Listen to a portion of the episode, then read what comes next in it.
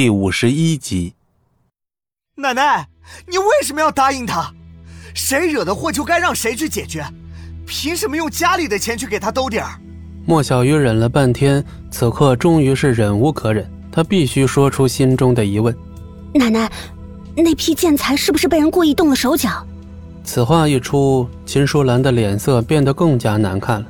从始至终，她一个字都没说，脸色难看的像吃了蟑螂。这次家里平白无故损失这么大，莫小鱼，你要给我一个交代。交代？莫小鱼看着老太君的反应，似乎明白了什么。你当然要给家里一个交代，三倍违约金啊，那可是，你知道多少钱吗？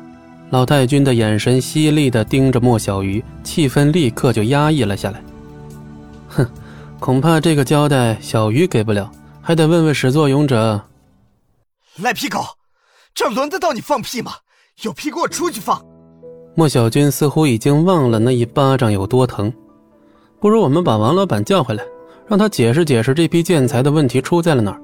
我猜他肯定会给我们一个非常有趣的解释。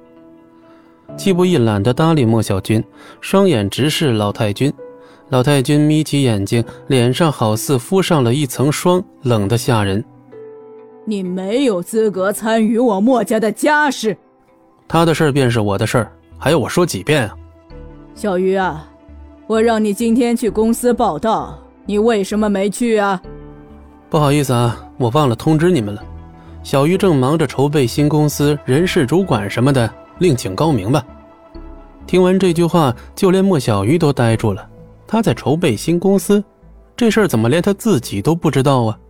新公司，就凭你？哼！接下来我们莫家的全部精力都要放在和天创的合作上，没有多余的资金给你。哦，可小鱼没打算问你要钱呢。什么？难怪，我明白了。我说账上没什么钱，原来都是被你私吞了。莫小鱼，你还有什么话说？我私吞自己公司的钱？搞搞清楚，这是我们莫家的产业，什么时候成你自己的了？小鱼，你最好搞清楚自己在做什么。同样的机会，我不会再给第二次。老太君的话语中隐隐带着威胁的意思。莫小鱼正要说话，却被戚不义一把拉起了小手，生生的往外拉。哎，走了走了，不是约好时间了去看办公楼吗？办公楼？莫小鱼不禁微微一愣，想要反抗呢，最后还是放弃了，任由戚不义把他拉了出去。奶奶，他真要另起炉灶，他哪来的钱？他肯定是私吞了公款，您可不能放任不管啊！然而老太君这次却没有理会。反而转头看向了秦舒兰。舒兰，这件事儿只有你我二人知道。秦舒兰脸色骤变，慌慌张张地解释了起来。片刻后，戚不义和莫小鱼一起走出了大楼。戚不义，我问你，你是不是早就知道奶奶做了手脚？不知道，随便猜的，运气好猜中了而已呗。